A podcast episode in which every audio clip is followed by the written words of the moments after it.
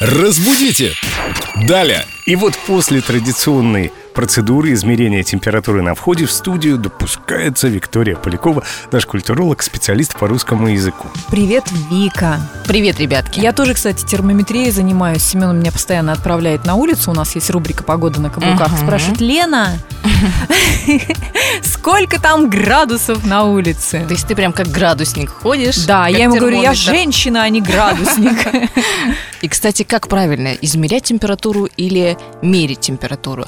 Лучше, конечно, правильнее говорить измерять. Мы измеряем температуру, это литературная норма. Можно померить температуру, но это более разговорный вариант. Мгм. И мы его не используем. Да, Стараемся избегать. Это же просто... Как это называется? просторечный, да, разговорный вариант, он в целом не всегда уместен. Значит, мы температуру измеряем, платье примеряем. И у мужчин температура повышается. Именно Ну, так.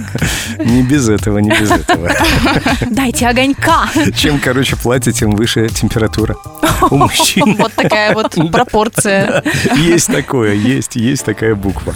Разбудите! Далее!